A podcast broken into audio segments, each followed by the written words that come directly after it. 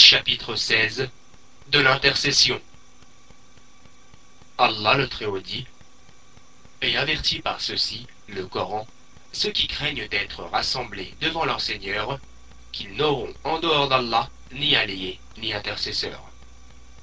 Verset 51 de la Sourate Les Bestiaux. Et il dit Dit L'intercession tout entière appartient à Allah. Sourate les groupes, verset 44. Et il dit aussi Qui peut intercéder auprès de lui sans sa permission?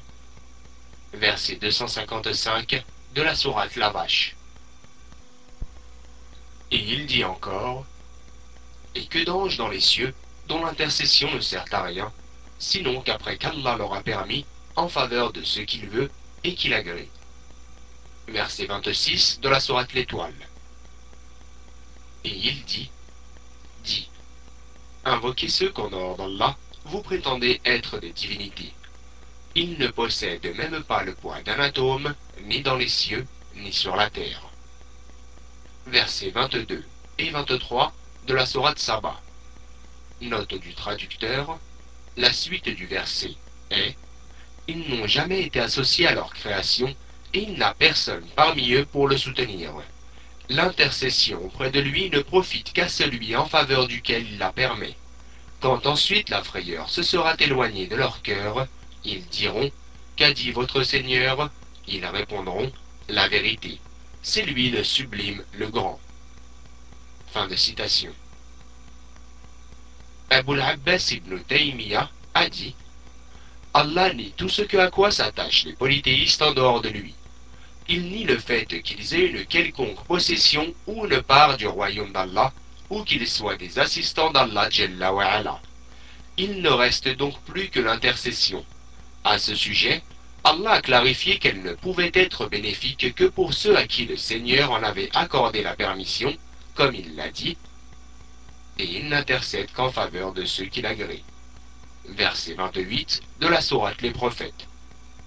Dès lors, cette intercession que prétendent posséder les polythéistes sera inexistante le jour de la résurrection, comme l'a affirmé le Coran.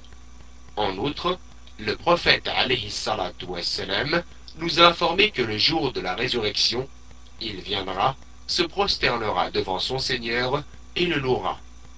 Il ne commencera donc pas par l'intercession. Il lui sera dit alors, relève ta tête, parle, tu seras écouté, demande et ta requête sera satisfaite, intercède et ton intercession sera acceptée. D'autre part, Abu Huraira demande un jour au prophète wassalam, qui parmi les gens tirera le plus avantageusement profit de ton intercession? Il répondit, toute personne qui dit, il n'y a pas de divinité en droit d'être adorée si ce n'est Allah, sincèrement et du plus profond de son cœur. Cette intercession sera donc réservée aux gens sincères par la permission d'Allah et ne concernera pas les polythéistes. La réalité de cette intercession se manifeste par le fait que c'est Allah qui fait grâce aux gens sincères et leur pardonne par l'entremise de l'invocation de celui dont l'intercession a été autorisée, afin qu'Allah l'honore et lui permette d'atteindre le statut élogieux, El-Maqam el-Mahmoud. Par conséquent, l'intercession niée par le Coran est celle comportant une part de polythéisme. C'est pourquoi Allah a affirmé la réalité de l'intercession avec sa permission en différents endroits. De plus, le prophète sallallahu alayhi wa sallam a clarifié qu'elle sera exclusivement réservée aux gens du tawhid et de la sincérité. Fin de citation. Les points à retenir. Premièrement, l'explication des versets. Deuxièmement, les caractéristiques de l'intercession récusée. Troisièmement, les caractéristiques de l'intercession approuvée. Quatrièmement, la mention faite de l'intercession majeure qui est la station élogieuse. Cinquièmement, la description des actes du prophète wassalam, le jour de la résurrection et du fait qu'il ne commencera pas par l'intercession. Il se prosternera plutôt et lorsque permission lui sera accordée, il intercédera. Sixièmement, qui d'entre les gens tirera le plus avantageusement profit de cette intercession?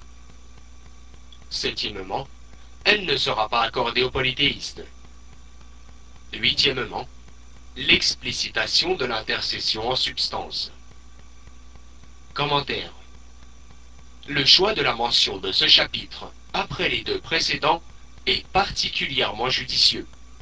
En effet, si l'on établit la preuve à ceux qui formulent des demandes au prophète wassalam, et lui demandent secours, à lui ou aux saints et autres prophètes, en citant ce qui a été mentionné dans les deux chapitres précédents au sujet de l'unicité d'Allah dans sa seigneurie, ils, les négateurs, répliqueront Nous croyons en tout cela, mais ces êtres sont proches d'Allah et respectés par lui.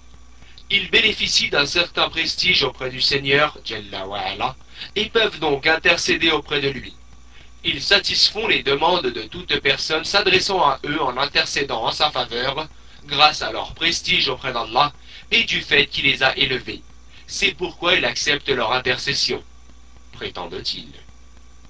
Le shir, l'auteur, a donc anticipé cette situation et les arguments des polythéistes, puis a dit Lorsque je voudrais débattre avec eux, il ne leur restera plus que l'intercession. Voici donc le chapitre de l'intercession. L'intercession est une invocation. Lorsqu'une personne dit Je cherche l'intercession du prophète alayhi salatu c'est comme si elle disait Je demande au prophète alayhi salatu qu'il invoque Allah pour moi. C'est donc une invocation, mais c'est aussi une demande d'invocation. On peut donc utiliser toutes les preuves déjà citées et toutes les preuves dans le Coran et la Sunna indiquant la nullité de l'invocation d'autrui avec Allah pour prouver la nullité de la demande d'intercession formulée aux morts et aux absents du monde de l'attitude, taklif, à obéir aux ordres d'Allah. Ainsi, s'adresser à autre qu'Allah en demandant l'intercession est une forme de polythéisme majeur dans le cas où l'on s'adresse à un mort. En revanche, si l'on s'adresse à une personne vivante, cela est permis, car les personnes vivantes font partie du monde de l'aptitude, taklif, et peuvent répondre. De plus, Allah a autorisé aux gens de demander à d'autres d'intercéder auprès d'Allah en l'invoquant en leur faveur. C'est pourquoi il pouvait arriver que certains des compagnons du temps du prophète sallallahu alayhi wa d'intercéder en leur faveur, c'est-à-dire d'invoquer Allah en leur faveur. En outre, toutes les intercessions ne sont pas acceptées. Certaines d'entre elles sont acceptées, d'autres sont rejetées. Les intercessions acceptées sont celles remplissant toutes les conditions de validité. Quant aux intercessions rejetées, ce sont celles qui présentent certaines caractéristiques. On en déduit donc que l'intercession est de deux types selon le Coran et la Sunna, une intercession récusée et une autre approuvée. L'intercession récusée est celle qu'Allah a niée aux polythéistes et au sujet de laquelle le shir a cité la première preuve qui est la parole d'Allah le Très-Haut et avertit par ceci le Coran ceux qui craignent d'être rassemblés devant leur Seigneur qu'ils n'auront en dehors d'Allah ni alliés ni intercesseurs. Fin de citation. Cette intercession est donc récusée pour tout le monde, mis à part pour les monothéistes, dont l'intercession est acceptée sous certaines conditions. Parmi ces conditions, il y a la permission d'intercéder accordée par Allah l'intercesseur et le fait qu'Allah agrée l'intercesseur et le bénéficiaire de l'intercession. Par conséquent, l'intercesseur en réalité n'est autre qu'Allah en dehors de tout autre. C'est pourquoi il a mentionné l'autre verset, dit L'intercession tout entière appartient à Allah. Ainsi, toute l'intercession tout entière est une des attributions d'Allah. Les croyants et les autres n'ont aucun patron ni intercesseur en dehors d'Allah. Il est donc obligatoire que l'intercession soit faite par l'intermédiaire d'Allah, c'est-à-dire par son agrément et sa permission. On a donc déduit que l'intercession ne peut être valable que sous certaines conditions. C'est pourquoi les deux versets suivants ont été cités par la suite. Je cite Qui peut intercéder auprès de lui sans sa permission? Fin de citation. Et sa parole Et que d'anges dans les cieux dont l'intercession ne sert à rien, sinon qu'après qu'Allah leur a permis, en faveur de ce qu'il veut et qu'il agrée. Le premier verset est la preuve que la permission est restreinte à Allah Par conséquent, personne ne peut intercéder qu'à condition qu'Allah lui permette. Ceci concerne aussi bien les anges et les prophètes que les êtres rapprochés. C'est donc Allah qui possède l'intercession. C'est lui qui octroie l'aide et personne ne peut intercéder de lui-même. La deuxième condition se trouve dans le verset suivant, je cite, Sinon qu'après qu'Allah leur a permis, en faveur de ceux qu'il veut et qu'il agrée. Fin de citation. C'est-à-dire parmi les intercesseurs qu'il agrée. Cela signifie qu'il agrée les propos de l'intercesseur tout en agréant le bénéficiaire de l'intercession. L'utilité de ces conditions, qui est le but du chapitre, est d'empêcher quiconque de s'attacher à la créature dont l'intercession a été demandée. Elle est aussi d'empêcher quiconque de penser que cette créature possède un certain rang auprès d'Allah, lui permettant d'intercéder auprès de lui, comme les polythéistes qui croient que l'intercession de leur divinité est nécessairement acceptée et qu'Allah ne la refuse pas. Ces versets rendent donc caduque la prétention de ces polythéistes concernant le fait qu'il existerait des êtres possédant l'intercession sans la permission d'Allah, ni même son agrément concernant le bénéficiaire de l'intercession. Dès lors, si l'on considère qu'ils ne la possèdent pas, et que ceux qui intercèdent le font par la grâce et la permission d'Allah, comment peut-on s'attacher à eux? Il est alors nécessaire de s'attacher à celui qui possède l'intercession. En outre, l'intercession du prophète sera effective le jour de la résurrection sans aucun doute. Mais à qui doit-elle être demandée? À Allah seul. Il s'agit donc de dire Ô Allah, permets à ton prophète d'intercéder en notre faveur. En effet, c'est Allah qui ouvre les portes de l'intercession et c'est lui qui suggère au prophète sallallahu alayhi wa sallam la permission d'intercéder en faveur d'un tel parmi ceux qui lui ont demandé de faire intercéder le prophète sallallahu alayhi wa sallam en leur faveur. C'est la raison pour laquelle le shir, qu'Allah lui fasse miséricorde, a cité ensuite le verset de la sourate Saba, je cite, dit Invoquez ceux qu'en dehors d'Allah vous prétendez être des divinités, ils ne possèdent même pas le poids d'un atome, ni dans les cieux, ni sur la terre. Fin de citation. Nous sommes donc en présence de quatre états. Premier état, Allah leur demande d'invoquer leur prétendue divinité en dehors d'Allah, puis de voir si elles possèdent le poids d'un atome dans les cieux ou sur terre. Allah a dit il ne possède même pas le poids d'un atome, ni dans les cieux, ni sur la terre. Allah le Très-Haut a donc nié à cette divinité toute propriété indépendante de la propriété divine. Deuxième état, Allah dit, ils n'ont jamais été associés à leur création. Il a aussi nié que ces divinités lui soient associées dans la possession, l'administration, tadbir, ou dans la propriété de quoi que ce soit dans les cieux et sur la terre. Troisième état, il dit, et il n'a personne parmi eux pour le soutenir. Allah, gloire à lui, a donc purifié son essence, élevée et éminemment indépendante, de la possibilité qu'aurait une de ses divinités, statue ou mort, de lui servir de ministre, d'assistant, ou de déléguer dans quelque affaire des serviteurs que ce soit. Quatrième état, Allah a nié en dernier lieu une autre croyance, consistant à croire que ces divinités possèdent l'intercession. Allah a dit L'intercession auprès de lui ne profite qu'à celui en faveur duquel il la permet. La dernière chose qu'Allah a niée est donc l'intercession, qu'il a affirmée avec la condition de l'autorisation divine. Sur le sens du verset, l'intercession auprès de lui ne profite qu'à celui en faveur duquel il la permet. S'il en est ainsi, qui donc la permet Et qui agrée l'intercession de l'intercesseur Et qui agrée le bénéficiaire de l'intercession? Voici la trois questions dont la réponse se trouve dans les propos de Shirul Islam ibn Taymiyyah, qu'Allah lui fasse miséricorde, je cite, Abu Abbas ibn Taymiyyah a dit Allah nie tout ce à quoi s'attachent les polythéistes en dehors de lui, il nie le fait qu'ils aient une quelconque possession ou une part du royaume d'Allah, ou qu'ils soient des assistants d'Allah Il ne reste donc plus que l'intercession. À ce sujet, Allah a clarifié qu'elle ne pouvait être bénéfique que pour ceux à qui le Seigneur en avait accordé la permission, comme il l'a dit, et il n'intercède qu'en faveur de ceux qui l'agréent.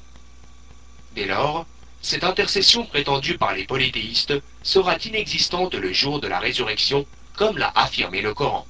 Fin de citation. C'est-à-dire inexistante sans ces conditions, car les polythéistes croient qu'elle se produit sans la permission ni l'agrément d'Allah. En effet, l'intercesseur, selon eux, possède l'intercession. Or, celle-ci ne se produit qu'après que certaines conditions soient remplies, comme l'ont mentionné le Coran et la Sunna. Ils accomplissent leur vœu. Verset 7 de la Sourate L'Homme. Et il dit Il viendra, se prosternera devant son Seigneur et le louera. Il ne commencera donc pas par l'intercession. Il lui sera dit alors Relève ta tête, parle, tu seras écouté, demande et ta requête sera satisfaite, intercède et ton intercession sera acceptée. Fin de citation. Il y a donc ici une preuve de la nécessité de la permission. Cette permission sera accordée au prophète et à d'autres. Il ne débute donc pas par l'intercession, mais commence par demander la permission d'intercéder, ce qui leur sera accordé. Tout cela du fait qu'ils ne possèdent pas l'intercession, car c'est Allah seul, Jalla wa'ala, qui la possède. Sur le hadith, Abu Huraira demanda un jour au prophète Qui d'entre les gens tirera le plus avantageusement profit de ton intercession? Il répondit Toute personne qui dit Il n'y a pas de divinité en droit d'être adorée si ce n'est Allah, sincèrement et du plus profond de son cœur. Fin de citation.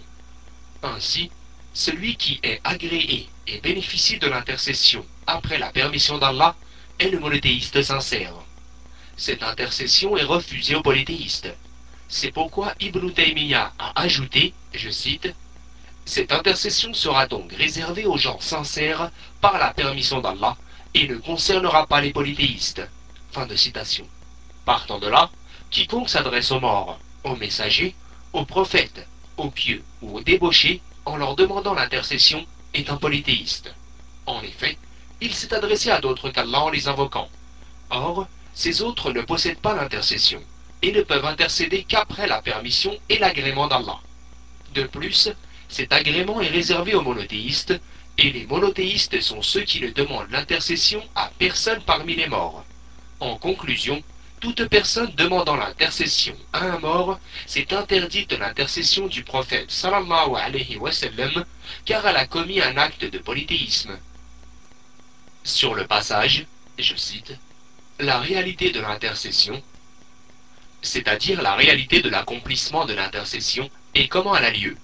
La réponse se trouve dans les propos de Shir ibn Taymiyyah, je cite, se manifeste par le fait que c'est Allah qui fait grâce aux gens sincères et leur pardonne par l'entremise de l'invocation de celui dont l'intercession a été autorisée, afin qu'Allah l'honore et lui permette d'atteindre la station élogieuse. El Maqamul Mahmoud. De citation. Allah a donc pardonné par l'entremise d'une intercession, et non pas sans elle, afin de faire valoir le mérite de l'intercesseur, de l'honorer et de lui faire miséricorde. La réalité de l'intercession consiste donc à ce qu'Allah dispense ses grâces, accepte l'intercession après autorisation, fasse grâce à l'intercesseur et l'honore en lui permettant d'intercéder. De même, il fait grâce et miséricorde aux bénéficiaires de l'intercession en acceptant cette dernière. Par conséquent, tous ces arguments sont une preuve, pour qui possède un cœur, de la magnificence d'Allah et de son unicité dans la possession. C'est lui qui détient l'intercession tout entière, tout le royaume et tout le commandement. S'il en est ainsi, il devient obligatoire pour les cœurs de s'attacher à lui, Jalla wa'ala, s'ils espèrent obtenir l'intercession. Sur la suite des propos du Shir ibn Taymiyyah, je cite, Par conséquent, l'intercession liée par le Coran est celle comportant une part de polythéisme. Fin de citation, comme l'a dit Allah. Vient ensuite, je cite, Ils n'auront hors d'Allah ni alliés ni intercesseurs. Il s'agit ici de l'intercession niée celle qui comporte une part de polythéisme. De même, l'intercession en faveur des polythéistes est refusée, car Allah ne les agrée pas. S'il s'avère donc que l'intercession ne revient de droit qu'à celui qu'Allah a comblé de ses bienfaits et qu'il a aidé à le vénérer, à s'attacher à lui, et à personne d'autre, il apparaît donc que l'intercession est refusée à tout polythéiste majeur, car elle est une grâce d'Allah aux monothéistes sincères. Sheikhul Islam ibn Taymiyyah a dit ensuite C'est pourquoi Allah a affirmé la réalité de l'intercession avec sa permission en différents endroits. Il s'agit ici de l'intercession approuvée avec la condition d'obtenir la permission. Or, la permission est de deux types, universelle et légale. Une personne pour qui l'intercession a été permise ne pourra voir son intercession se réaliser qu'à condition qu'Allah le lui autorise conformément à sa permission universelle. Si Allah empêche l'intercession, conformément à cette dernière, elle ne peut se produire et la langue ne peut la prononcer. Il en est de même pour la permission légale qui concerne les intercessions ne comportant pas de polythéisme et dont le bénéficiaire n'est pas un polythéiste. Il faut cependant faire exception d'Abu Talib, pour lequel le prophète wassalam, intercédera dans le but d'alléger son châtiment. Ceci est spécifique au prophète sallallahu alayhi wa car Allah jalla wa ala, lui a révélé et autorisé. Sur la fin des propos du shir, je cite, De plus, le prophète alayhi wassalam, a clarifié qu'elle sera exclusivement réservée aux gens du tawhid et de la sincérité. Il apparaît donc clairement dans ce chapitre que l'intercession à laquelle se sont attachés les cœurs des fabulateurs et ceux qui se lient à autre qu'Allah est une intercession caduque. Il apparaît aussi que leurs propos, je cite, Ceux-ci sont nos intercesseurs auprès d'Allah, fin de citation, sont tous aussi caduques. En effet, l'intercession bénéfique est réservée aux monothéistes sincères. Partant du fait qu'ils ont demandé l'intercession à autre qu'Allah, ils ont donc invoqué autre qu'Allah pour obtenir l'intercession.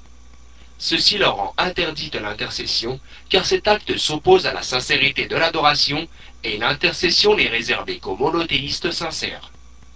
En conclusion de ce chapitre, nous pouvons dire que l'attachement de ces fabulateurs à l'intercession joue en leur défaveur, car cet attachement leur a rendu interdite l'intercession. En effet, ils se sont attachés à une chose qu'Allah n'a pas légalement autorisée, en faisant usage d'intercessions polythéistes